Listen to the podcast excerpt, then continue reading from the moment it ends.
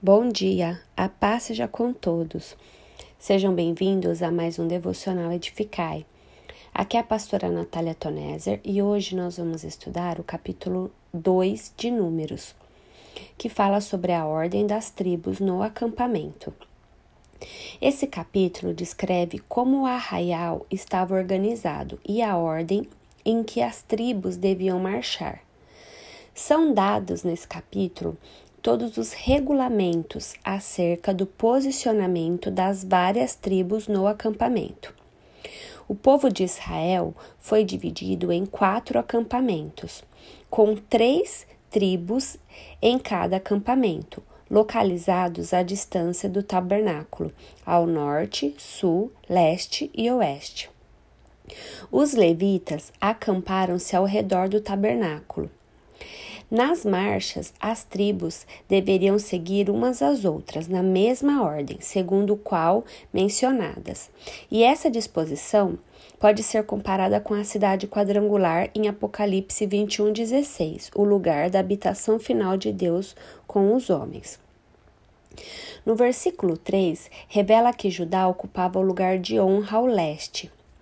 Gênesis 49, 8, 12 realça o papel e a centralidade que Judá teria na derrota dos inimigos de Israel, porque Judá era a tribo da qual o Messias nasceria.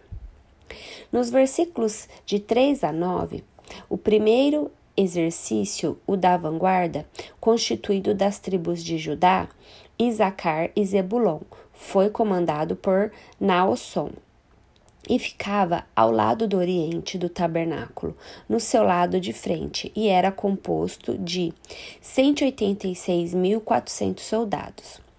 Nos versículos de 10 a 16, o segundo exército, constituído das, das tribos de Ruben, Simeão e Gade, foi comandado por Elisur e ficava do lado sul do tabernáculo e era composto de 151.450 soldados.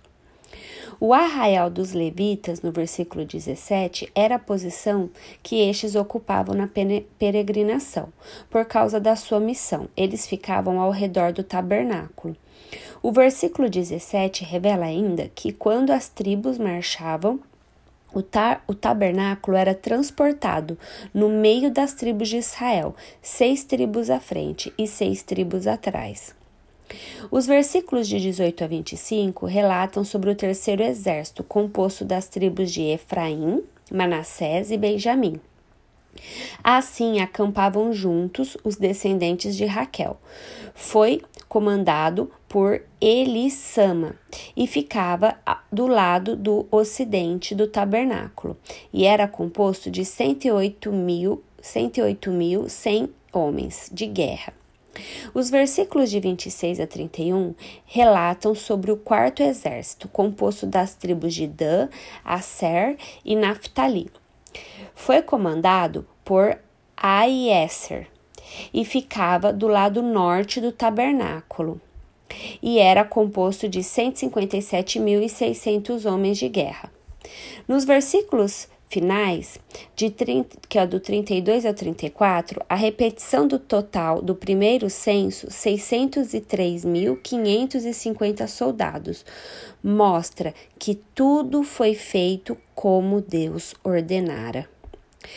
Nós podemos concluir, irmãos, que a ordem no acampamento foi uma determinação do Senhor porque o nosso Deus é um Deus de ordem e não de confusão, como está lá em 1 Coríntios 14, 33.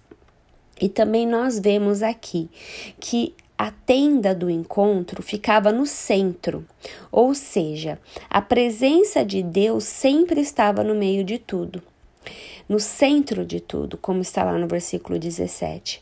Deus estava com seu povo, cumprindo a palavra que dera aos patriarcas de que seria o Deus dos filhos deles. Como está lá no Salmos 46, 5. Deus está no meio dela e jamais será abalada. Deus a ajudará desde o romper da manhã. Irmãos, que você possa meditar nesse devocional que a presença de Deus esteja sempre no centro das nossas vidas, para a glória do Senhor.